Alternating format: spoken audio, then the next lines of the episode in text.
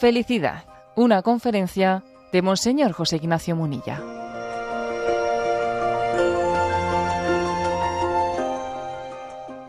La he titulado Cruz y o felicidad. ¿eh?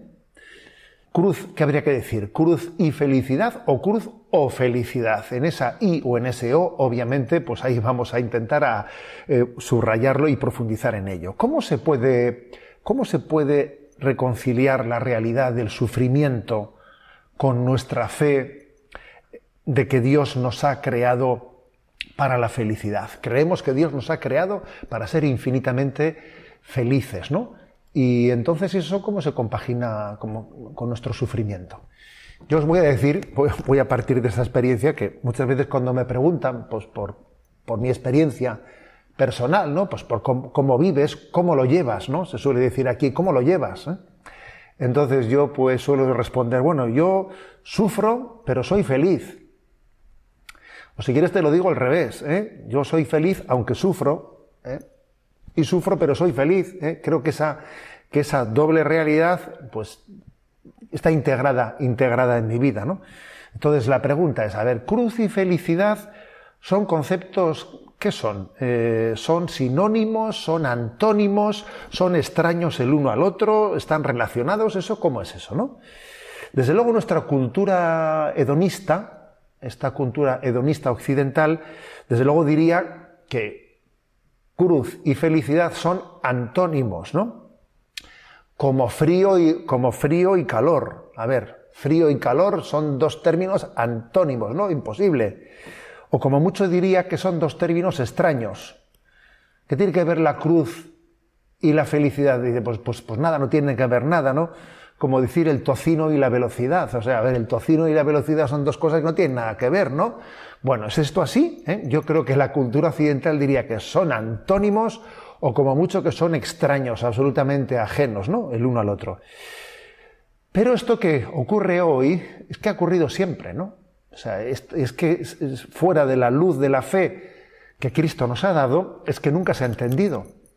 Siempre se ha percibido así. De hecho, si os fijáis en el texto de San Pablo a los Corintios, en ese conocido texto, 1 Corintios, capítulo primero, versículos 23, 24 dice, nosotros predicamos a Cristo crucificado, escándalo para los judíos, necedad para los gentiles.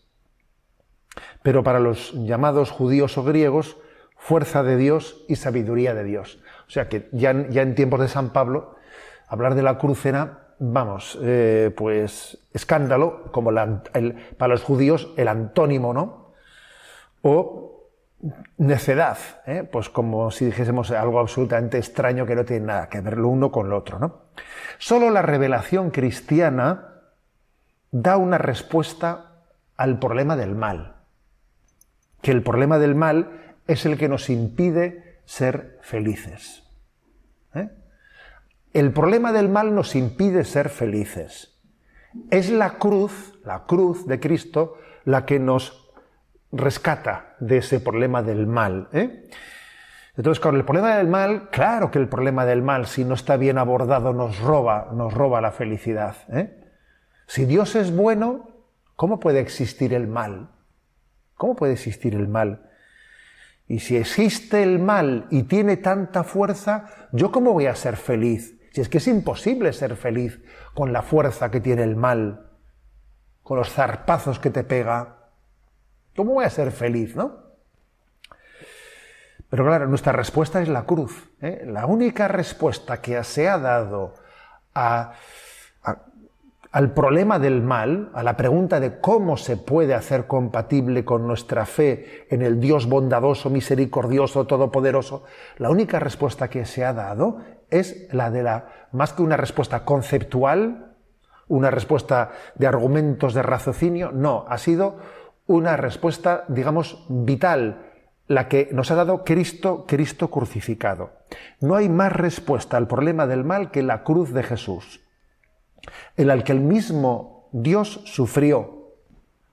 Solo esta respuesta elimina el escándalo de un Dios que podría parecer pues, como un Dios eh, que se divierte desde arriba eh, con el sufrimiento de las criaturas, ¿no? como si a Dios no le importase lo que pase aquí. No, porque Él ha participado de nuestro sufrimiento.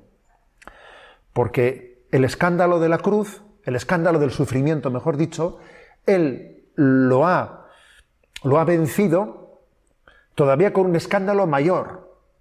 Y es que Él mismo ha participado del sufrimiento en la cruz, ¿no? O sea que la cruz, la cruz de Cristo ha sido la respuesta. ¿Habéis oído hablar vosotros de, eh, todos hemos oído hablar del caballo de Troya? Yo a veces me acuerdo del caballo de Troya, ¿eh? de ese relato, de ese relato. El caballo de Troya, pues era, pues un eh, artilugio enorme, un caballo de madera que tenía unas ruedas, que se menciona en la historia de la guerra de Troya, que fue usado, fue utilizado por los aqueos en su estrategia de intentar ver cómo conquistaban la ciudad de Troya, que estaba perfectamente defendida por unas, ¿eh? por unas murallas muy difíciles ¿no? de, de poder penetrar, y entonces, dentro de esa estructura del caballo, de Troya introdujeron unos soldados perfectamente escondidos. Los troyanos cayeron en la trampa y entonces abrieron, o sea, pensaron que habían, que les habían quitado, ¿no? Les habían robado aquel artilugio, lo robaron y lo metieron dentro, dentro de las murallas, sin darse cuenta que, que dentro había soldados escondidos que por la noche salieron, abrieron las puertas y así, eh, pues los aqueos conquistaron Troya, ¿no?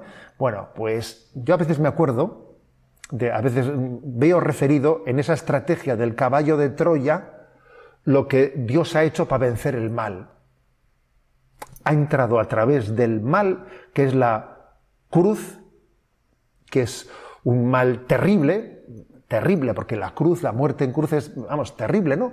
Ha entrado desde la cruz dentro de las murallas, ¿no? Del mal para vencerlo, para vencerlo desde dentro.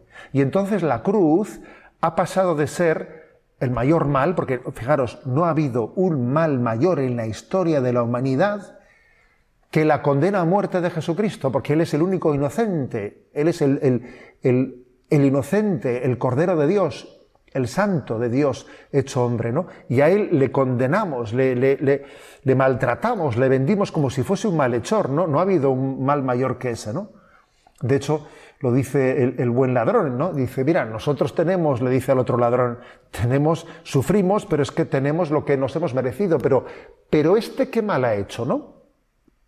Si este, si este es un hombre bueno, ¿no?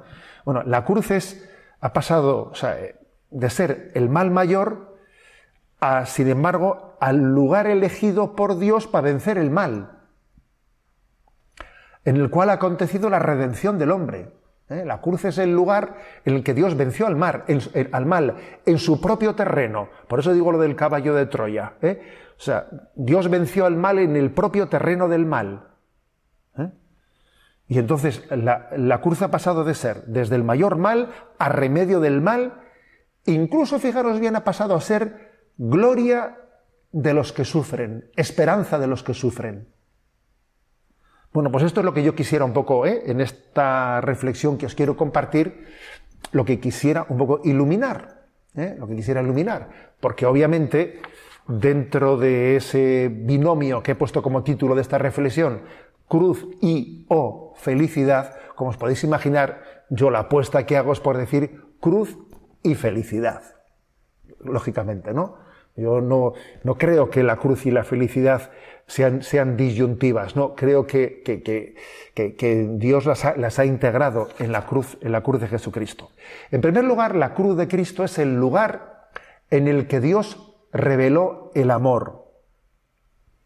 San Juan Pablo II tenía una, una de esas frases tremendas, ¿no? Que las leí en uno de los libros entrevista que le hicieron. Y San Juan Pablo II decía, si no hubiera existido esa agonía en la cruz, la verdad de que Dios es amor estaría por demostrar.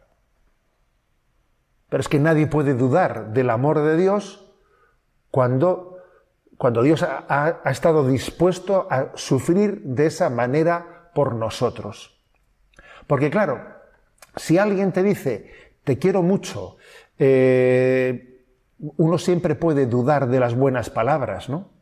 De alguien que te trae un ramo de flores bonitas, flores hermosas, pues uno puede decir, a ver qué intenciones tiene este, ¿no? Pero de alguien que es capaz de sufrir contigo, de padecer, de, asumir un sufrimiento por ti, es difícil, o sea, eh, sería imposible dudar de él. ¿Cómo voy a dudar de que, de que me ama cuando, cuando su amor le ha llevado a compartir lo más duro que es el sufrimiento, ¿no?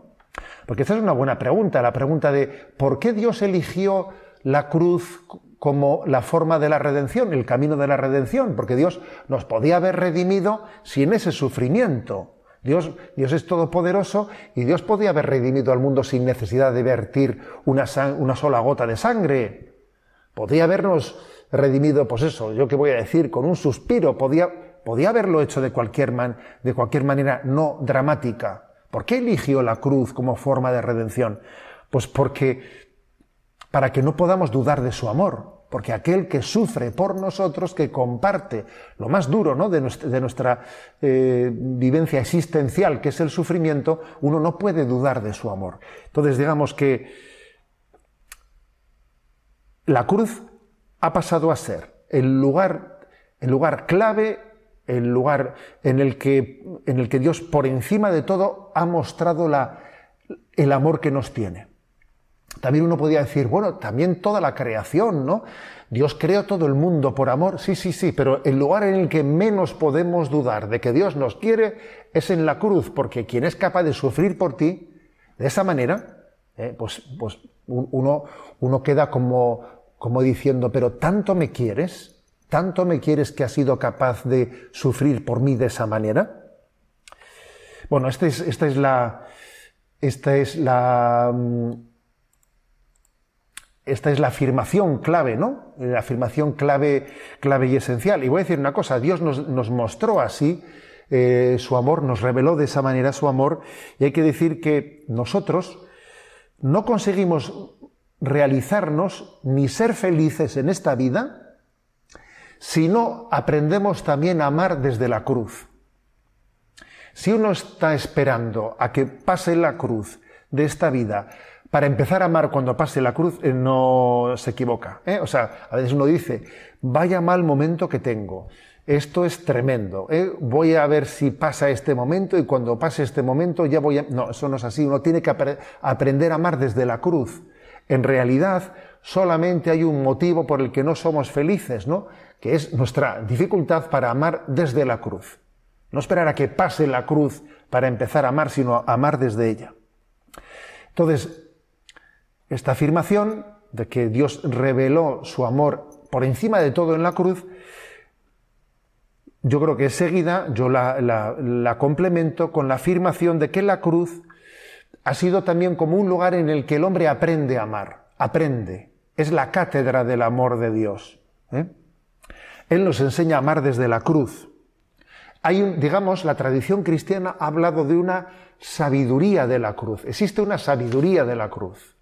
El Evangelio está lleno, ¿eh? lleno de, pasajes en los que se habla de la sabiduría de la cruz. Una vez más os cito a San Juan Pablo II, que él decía que la cruz es la primera letra del alfabeto de Dios. Dios también tiene un alfabeto. Su primera letra es la cruz, decía San Juan Pablo II. ¿no? Entonces uno, fijaros en el Evangelio. El Evangelio está lleno de la sabiduría de la cruz. Pues si el grano de trigo no cae en tierra y muere, no da fruto. El que busque su vida la perderá, el que la pierda por mí la encontrará. Muchos primeros serán últimos, muchos últimos serán primeros. No es el discípulo más que su maestro. Si a mí me han perseguido, también a vosotros os perseguirán. A ver, el Evangelio está lleno, llenito ¿eh? de citas, que todas ellas están impregnadas de la sabiduría de la cruz. Más bien, ¿eh? cuesta encontrar las páginas del Evangelio en el que eso, en el que no está impregnado, ¿eh? impregnado todo ello. O sea, la cruz es una sabiduría, es, es la sabiduría de Dios.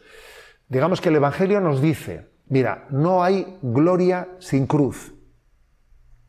No hay gloria sin cruz. ¿eh? No la hay. Tenemos que desconfiar de los caminos triunfalistas.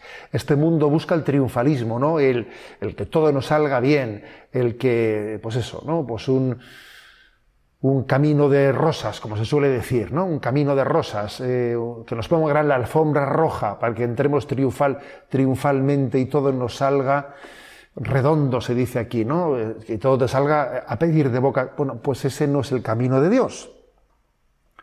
Dios, el camino de Dios no ha sido el, del triunfalismo, el del triunfalismo, ¿eh?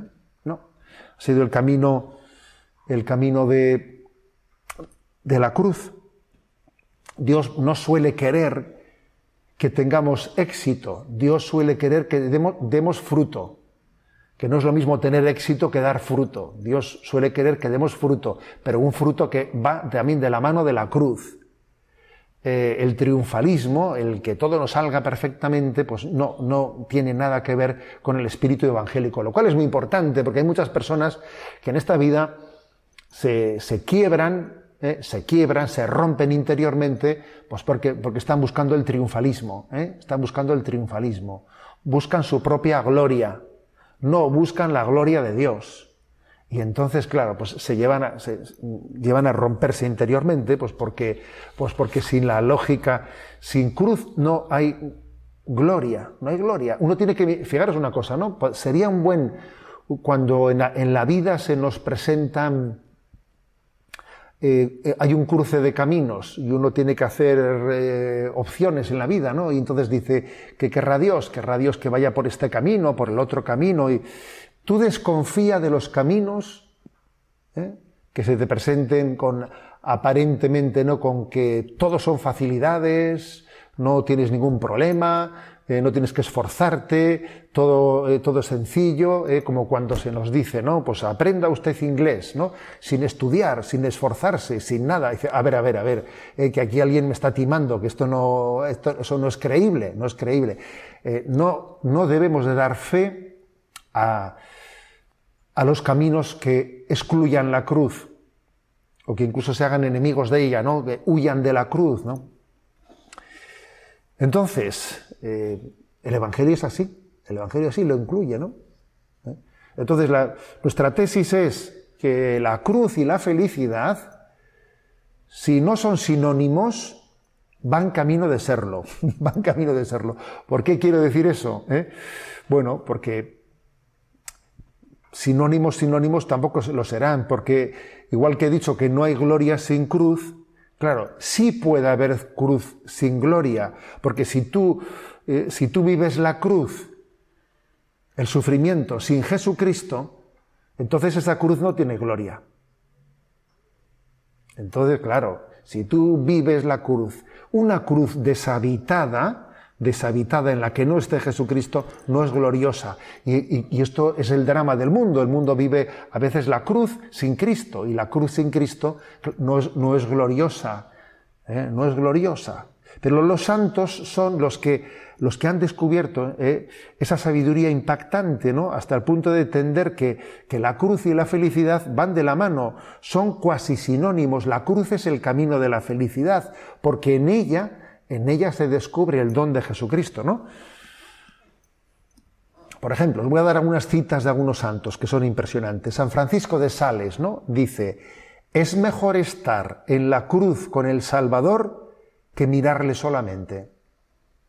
A ver, porque a veces uno, mira eh, como si fuese un espectador, ¿no? Miro la cruz como si yo fuese un espectador que, no va conmigo.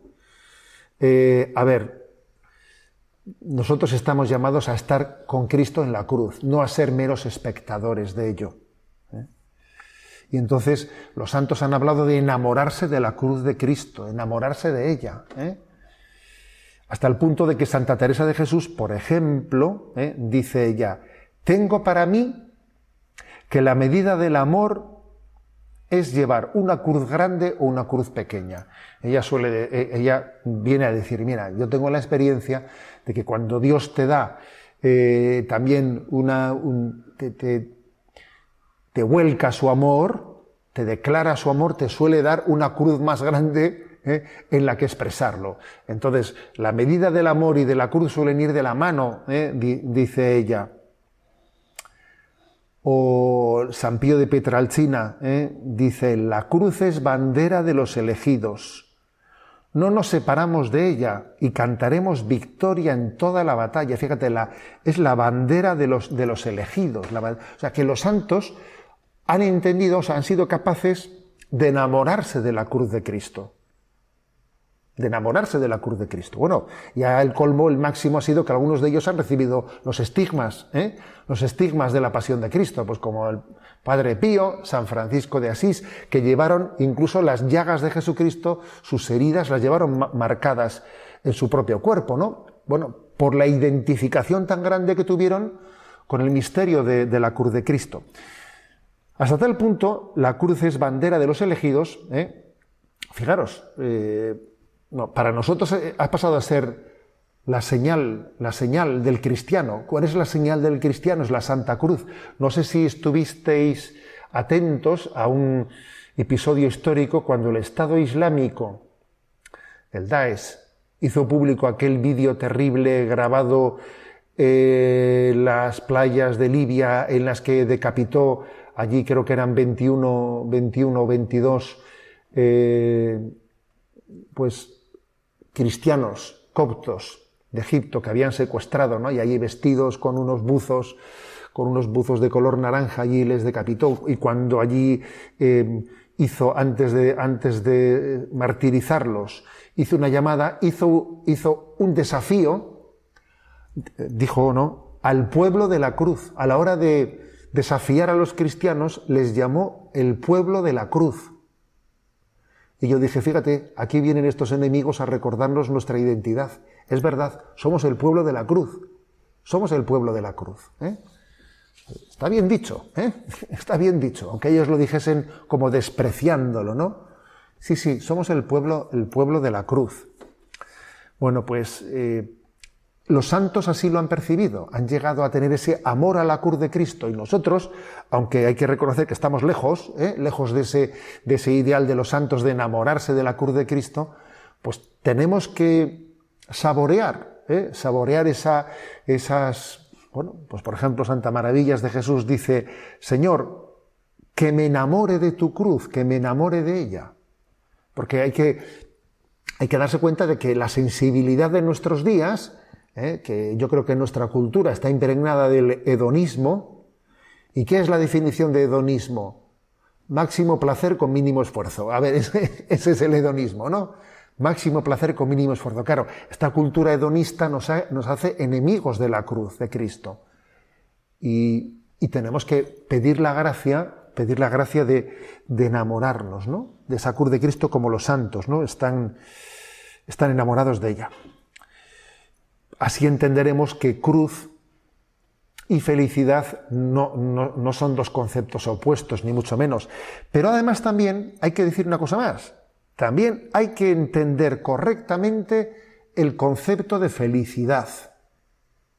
Para entender que cruz y felicidad van de la mano, hay que entender correctamente el concepto de felicidad. Porque, por desgracia, para muchas personas, ¿qué es felicidad? Em, placer. Muchas personas piensan que la felicidad es el placer. ¿eh? Algunos te dicen con un poco de más de sinceridad, te dice, bueno, em, ya sé que, eh, que el placer no es lo mismo que la felicidad, pero por lo menos nos compensa de no ser felices, ¿no? Entonces, bueno, ya que no soy feliz, por lo menos busco ratos de placer, ¿eh? Pero claro, claro, es que felicidad y placer no, no es lo mismo. Claro, la cruz sí que es antónimo del placer, eso es verdad, pero de la felicidad no. De la felicidad no, ¿no? Eh, Claro, la auténtica felicidad es algo distinto del placer. La felicidad madura también con el sufrimiento, porque nos lleva a la comunión, a la comunión con Cristo. Entonces, una de las claves para entender esto que estamos aquí explicando es que ¿qué es ser feliz? A ver, ¿qué es ser feliz? Ser feliz es no tener problemas. Ser feliz es mm, eh, no tener dolores, tener buena salud, ser feliz es ser rico. A ver, ¿qué es ser feliz, señores? Que esto es una, esta sí que es una pregunta. Esta sí que es una pregunta. Todo el mundo quiere ser feliz. ¿Vosotros conocéis a alguien que diga, yo no quiero ser feliz? A ver, yo no conozco ninguno. ¿eh? Todos queremos eso y no sabemos lo que es. Pues esto es un, esto es un problemón, ¿eh? A ver, ser feliz es lo mismo que ser santo, dicho de otra manera. Es que es lo mismo que ser santo. Es que, claro, es que es lo mismo. Es lo mismo dicho de otra manera, ¿no? ser feliz, esa aspiración de plenitud que tiene el hombre, coincide con la llamada que Dios nos hace a la santidad. Ser feliz y ser santo es lo mismo dicho desde dos lugares. Ser feliz es dicho desde aquí abajo y ser santo es dicho desde ahí arriba. Pero es como, veis vosotros este anillo, este anillo que entra aquí en el, dedo, ¿no? Bueno, pues este anillo que entra en el dedo dice, perfecto, entra perfectamente. Este anillo que entra en el dedo es como la felicidad y la santidad, es como el anillo que entra en el dedo, está hecho el uno para el otro. Ser feliz es ser santo. ¿eh? Entonces, esto es muy importante entenderlo, porque algunos buscan una felicidad sin santidad, y eso es imposible, es imposible. ¿Quiénes han sido felices? Los santos. ¿Qué pasa? ¿Que no han tenido problemas o no? Bueno, han tenido muchísimos problemas. Han tenido muchísimos problemas. De San Juan Bosco se, se suele decir que, que, bueno, que cuando, que cuando él vivía montones de problemas y montones de líos que tenía en todas sus fundaciones, especialmente solía estar hasta más, hasta más alegre, ¿no? Algunos decían, ¿qué problemas tendrá últimamente eh, Juan Bosco, porque se le ve muy contento, se le ve muy feliz, debe tener muchos problemas. A ver, eso obviamente es la lógica de los, de los santos, ¿no? A nosotros se nos vería con un careto, con la cara más larga que no sé qué, hecho polvo, buscando, buscando a ver si alguien, eh, pues eso, ¿no? Intentando dar compasión a los demás, pobre de mí, todo me toca a mí, pobrecito, intentando eh, mendigar lástima y compasión a los demás, ¿no?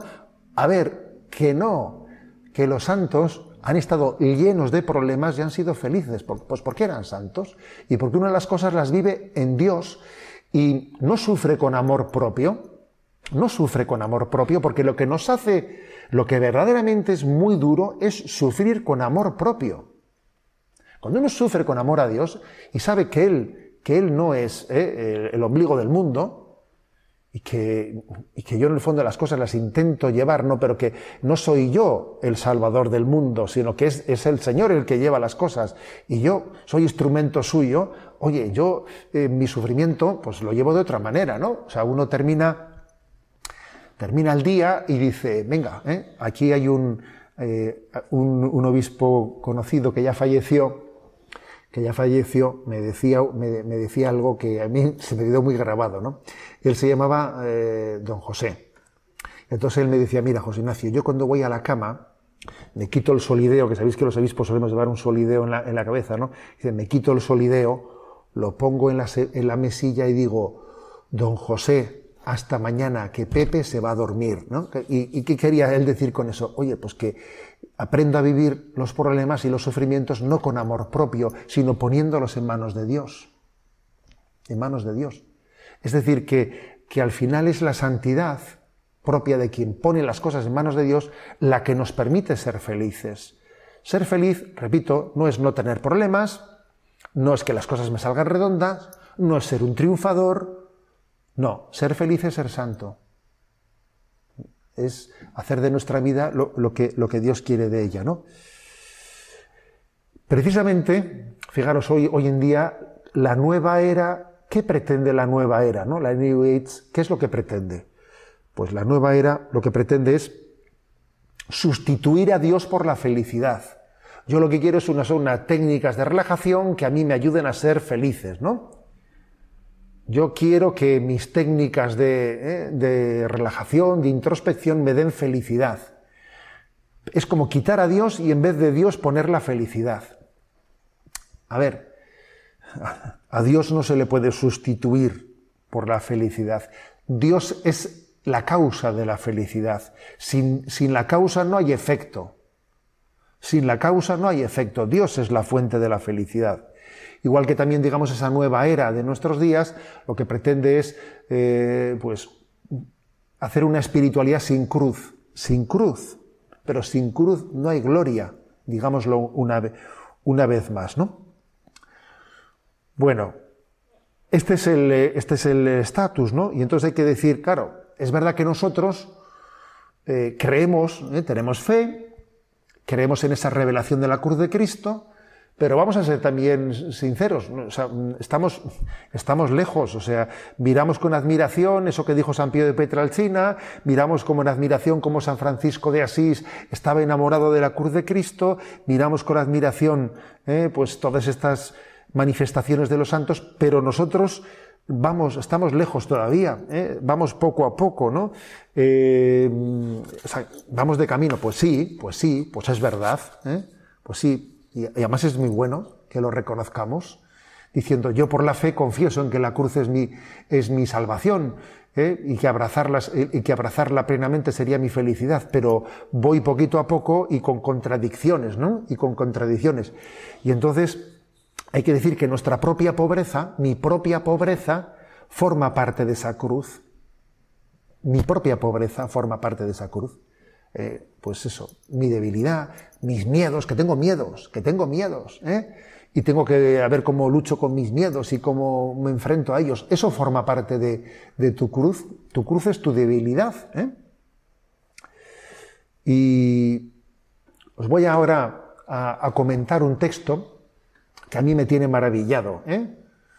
Un, un texto que es segunda carta a los Corintios, capítulo 12, versículos del 7 al 10, ¿no? en el que San Pablo nos abre un poco su intimidad, ¿eh? su intimidad. Y entonces, claro, San Pablo dice, bueno, él tuvo grandes, eh, grandes dones, ¿eh? tuvo, pues eso, él dice que incluso el Señor le, el Señor le, le reveló pues, muchos misterios de su amor, ¿no? Pero dice, por la grandeza de las revelaciones y para que no me engría, se me ha dado una espina en la carne, un emisario de Satanás que me abofetea para que no me engría. Por ello, tres veces he pedido al Señor que lo aparte de mí y me ha respondido, te basta mi gracia, la fuerza se realiza en la debilidad. Oye, qué curioso. O sea, San Pablo dice que tenía en su carne como clavada una espina, no cuenta qué, espina era esa, ¿no? No cuenta qué, espina podía, podía ser. Pues igual, eh, imagínate, ¿no? Que a veces uno dice, pues, tenemos una espina clavada, algo que me hace sufrir mucho, que a mí me gustaría que Dios me lo quitase, ¿no? Por ejemplo, pues tengo un carácter de un mal genio que no me, no me controlo y, sufro mucho por ello y me gustaría que me quitasen esto de un, de un plumazo, ¿no? Pero ahí está y sigo con ello y no termino, no termino, o he puesto, o un vicio, un vicio que me tiene esclavizado, uno que tiene la adicción, yo qué sé, ¿no? Y sufre por ello, o una circunstancia, un disgusto, un disgusto, un malentendido familiar, un enfrentamiento, algo que, que me mortifica interiormente, ¿no? Una espina, una espina que tengo clavada en mi carne, dice San Pablo. Y pedí por tres veces a Dios, quítame esto, quítame esto, quítame esto. ¿eh? Uno dice, si me quitases esto sería feliz, si me quitases esto sería feliz, ¿no? Y entonces dice que Dios le respondió, te basta mi gracia, tú sigue con la espinita ya clavada. ¿eh? Y bueno, a ver, a ver, a ver quién no tiene espinitas clavadas aquí. ¿eh? Y a ver quién no le diría a Dios, te voy a decir qué espinas me tienes que quitar. A ver, estate atento que te las voy a dictar una por una, ¿eh? Y entonces Dios te responde igual que a San Pablo. Te basta mi gracia, tú sigue con esa espinita clavada. ¿Por qué? A ver, pues porque Dios sabe también que, la, que esas espinas forman parte también de un camino de humildad. ¿eh? Y continúa San Pablo, ¿no? Ese texto que os he leído. Así que muy a gusto me glorío de mis debilidades para que así resida en mí la fuerza de Cristo. Mira, me veo débil, pero es que Dios, de momento, no, me da la gracia de superar estas debilidades. Así me veo, lleno de miedos, lleno de no sé qué, y la fuerza de Dios se realiza en mi debilidad. Y, y, mi debilidad puede ser mi falta de salud, mis defectos que no consigo superar, mis problemas. A ver, la fuerza de Dios se realiza en medio de mis debilidades. ¿Eh? Entonces, la cruz, Dios sabe de qué manera nos preserva de muchas cosas. Porque si no tuviésemos cruces, teníamos un peligro, un peligro de ser unos engreídos, ¿sabes? Unos engreídos, unos chulos, ¿sabes? Eh, a ver, teníamos un peligro. Entonces, yo creo que la cruz nos hace caminar en, en humildad, nos hace ser mendigos de la gracia de Dios, ¿eh? mendigos de la gracia de Dios. Digamos que Dios nos da su espíritu para abrir nuestra mente a la sabiduría de la cruz ¿eh? y para abrazarla sin miedo. He dicho dos cosas, ¿eh? Abrir nuestra mente a la sabiduría de la cruz y abrazarla sin miedo. ¿Os acordáis de ese pasaje evangélico en el que cuando Jesús predice su muerte, sale Pedro, sale Pedro y le dice, Señor, eso no te pasará a ti, a ti no te va a pasar eso, ya me encargaré yo de eso. Y entonces el Señor a Pedro le pega un tirón de orejas, que yo creo que en todo el Evangelio no hay un tirón de orejas como ese, ¿no? Que le dice, apártate de mí, Satanás, que tú piensas como los hombres y no piensas como Dios. Menudo tirón de orejas. ¿eh? Además al primer papa, ya ves tú. ¿eh? Menudo tirón de orejas. Le llamó Satanás. Es que tremendo. Y le llamó Satanás por haber intentado escaparse de la cruz. Tú piensas como los hombres, no piensas como Dios. Entonces, a ver, esto, esto, esto que le dijo Jesús a Pedro nos tiene que cuestionar a todos, ¿no? Dios tiene que cambiar mi mentalidad. Y muchas cosas que yo veo como un fracaso, qué desastre, ¿eh? pues igual dice, bueno, desgracia o gracia, vete tú a saber. Muchas cosas que, uno, que mucha gente ve como una, vaya desgracia es que las cosas no han podido salir peor. Bueno, bueno, a ver, a ver, un momento, vete despacio. A ver si lo vuelves a mirar desde la cruz de Cristo y la cosa la ves distinta, ¿no? La ves distinta. Y entonces uno dice, desgracia o gracia, vete tú a saber, ¿no? Entonces, lo primero que el Señor nos hace es irnos cambiando nuestra mentalidad. Nuestra mentalidad en la que uno, ¿eh? Tienes el concepto triunfalista de que las cosas tienen que salir como yo las había pensado, según, según mis sueños, según... A ver, las cosas no salen nunca según nuestros sueños y planes. Dios es especialista en derribos, es especialista en derribos. A ver, es que eso es así. ¿eh?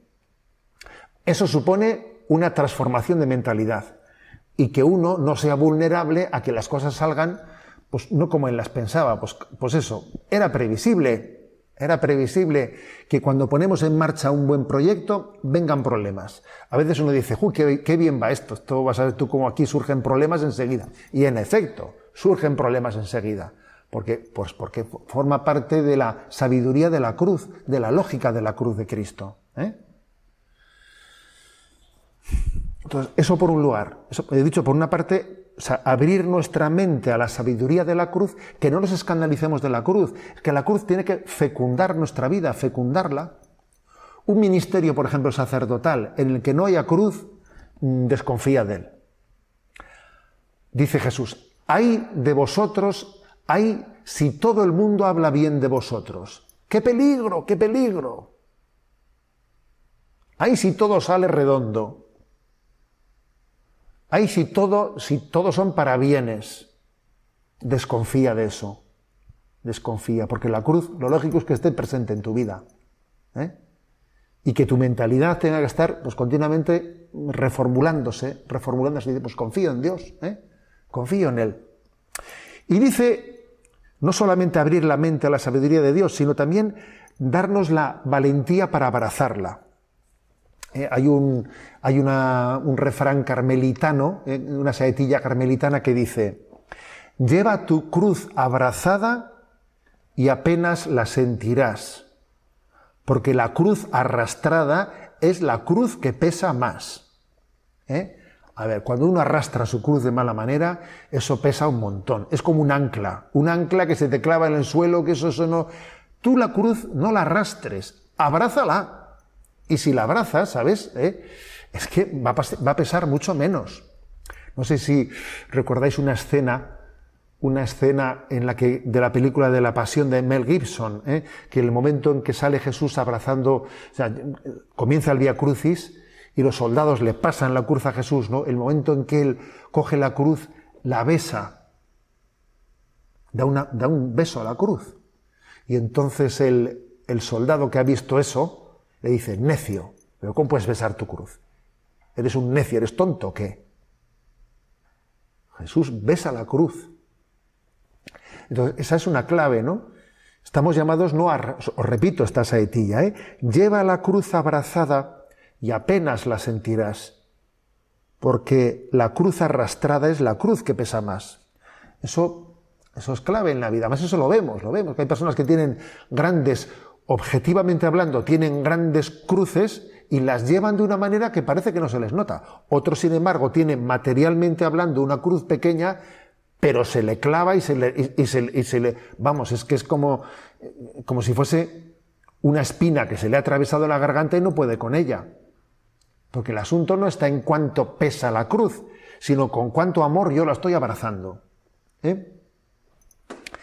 No sé si habéis oído hablar ¿eh? de, bueno, pues se, cuenta este episodio, ¿no? Que uno se queja, ¿eh? se, se, le queja al Señor de la cruz que me has dado. Le dice, mira, Señor, es que, es que la cruz que me has dado, es que esto no está bien pensado, esta cruz no es para mí. Claro, otros tienen otras cruces, así cualquiera, y le dice el Señor, bueno, venga, ven aquí, venga, y elige otra, cruz. Él deja su cruz y le muestra una sala llena de cruces, ¿no? Y dice, venga, elige la que quieras. Entonces va probándose una, coge una y dice, ay, esta se me clava aquí un poco en, el, en la clavícula, ¿no?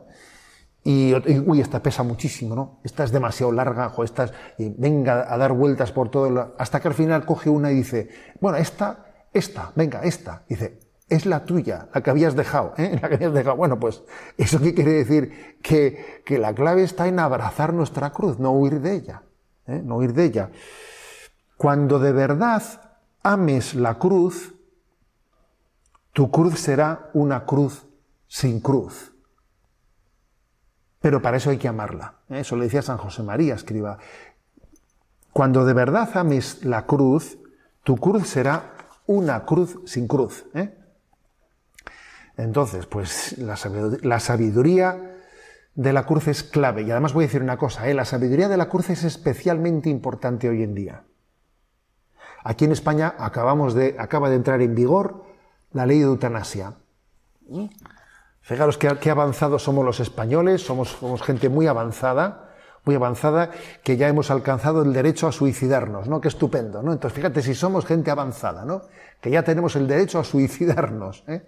Pues es terrible decir eso, pero entonces esa mentalidad, ¿no? Esa mentalidad destructiva, destructiva, que al final es una mentalidad destructiva que cae sobre los más pobres, eh, solamente se puede sanar desde la sabiduría de la cruz, que es la que nos ayuda a que los pobres y los sufrientes no sean arrinconados, los que sufren, los enfermos. La vida de un enfermo tiene un gran valor, tiene un gran valor. ¿eh? Recuerdo un pasaje del cardenal Bantuan, es aquel obispo vietnamita que estuvo en la cárcel tanto tiempo, ¿no? en las cárceles de Vietnam, ¿no? Y allí era sometido a unas torturas tremendas. Y claro, él era obispo y tenía fuera a toda su gente. Eh, y decía, pues se supone que, yo debería estar fuera para ayudarles, estoy aquí metido en una cárcel, ¿no? Y entonces él dice, viendo la inutilidad, leo de su diario, ¿eh? Viendo la inutilidad práctica de mi vida, pensaba en Jesús en la cruz también él estaba inmovilizado y no podía hacer lo que hizo en su vida pública. Y sin embargo, desde allí hizo lo más importante, redimirnos de los pecados. O sea que el momento, incluso en el que tú estás postrado en una cama, el momento en el que se supone que estás, mira, en la cárcel, el momento en el que, en el que se supone que no puedes nada, no puedes nada, estás con las manos atadas, es el momento en el que la cruz de Cristo brilla especial, especialmente, ¿no? Porque Jesús, entre otras cosas, se identificó con los que sufren. Y estamos llamados a ver a Jesús presente en los que están, en los que están en, el máximo grado de la cruz. ¿eh? Ahora que os he contado lo de la eutanasia, en Italia hubo un gran debate hace ya más de 10 años en torno a una joven que se llamaba Luana, Luana Englaro, que era una mujer italiana que a costa de un accidente de tráfico se había quedado en estado vegetativo, ¿no? Y entonces parte de su familia, pues decía, pues nada, pues la, eh, que acabe con su vida, que no tiene sentido que, que esté como un vegetal, ¿no? Y las, y las religiosas que la cuidaban en un hospital católico le dijeron al juez, porque el juez dictaminó finalmente al favor de, eh, de la eutanasia, ¿eh? en aquel caso. Y entonces las religiosas le decían al juez, nosotros solo pedimos, solo pedimos que se nos permita amarla, amarla y sentirnos amados por Dios a través de ella. Nosotros le amamos profundamente, la cuidamos y, sentimos al pie de la cruz el amor de Dios que nos ama a través de ella, ¿no? Pero claro, esta es la sabiduría de la cruz. El mundo no, ¿eh? que, el mundo, ¿eh? que el mundo no entiende o ante la que el mundo está de alguna manera escandalizado. La sabiduría de la cruz eh, nos, nos, enseña el camino del abajamiento, del despojamiento, de la pequeñez, de la humildad. En el fondo lo que dice el Señor, si no os hacéis como niños, no entraréis en el reino de los cielos. ¿eh? No entraréis en el reino de los cielos. O sea, es la sabiduría de hacernos pequeños, ¿no? De hacernos pequeños y confiar en Dios. Porque cuando un niño ¿eh? Pues está, enfermo, está malito, pues lo único que, le, que le, da paz es saberse cuidado por sus padres. Así nosotros, la cruz también nos permite ser niños, niños que confíen en la bondad y en la misericordia de Dios. Y voy a concluir diciendo lo siguiente. Fijaros, la cruz es también clave de la historia, porque nosotros decimos que también el reino de Dios avanza en esta historia, ¿no? Sí es verdad, el reino de Dios avanza, pero en medio de contradicciones, en medio de cruces.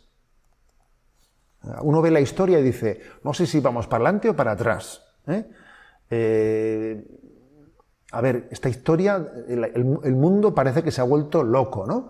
En ciertas cosas parece que hemos mejorado, pero en otras cosas parece que vamos para atrás. Entonces, eh, digamos que Chesterton, que, es un genio, ¿eh? que es un genio, dice él, la humanidad camina hacia una encrucijada, algo tan cristiano como la cruz. Sí, las encrucijadas, en ellas está la cruz, ¿eh? está la cruz en las, encrucijadas, ¿no? Y, y entonces, dice él, la cruz, aunque tenga en el corazón una intersección contradictoria de líneas, alarga sus brazos la cruz se abre a los cuatro vientos, ¿no? Y entonces, es decir, mira, en esta historia que parece que se ha vuelto loca, eh, y que parece que, no hay, que, que, estamos en un mundo que sufre, uno está, está llamado a ver que en medio de los sufrimientos de este mundo, Dios está extendiendo el reino de Dios. ¿eh? Yo hace pocos días mandaba a redes sociales ¿no? un, un mensaje, un mensaje que, que dice, ¿no? Al final todo acaba bien. Y si no acaba bien, es que todavía no es el final. ¿eh?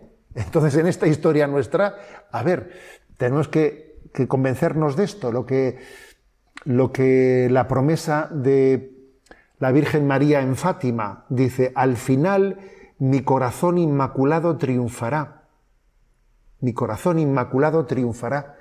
Bueno, pero eso, eso fijaros bien, eso acontecerá en medio de cruces en las que seamos purificados, en las que seamos autentificados, ¿eh? en las que seamos iluminados, madurados, porque la cruz madura, claro que la cruz, la cruz madura, ¿no?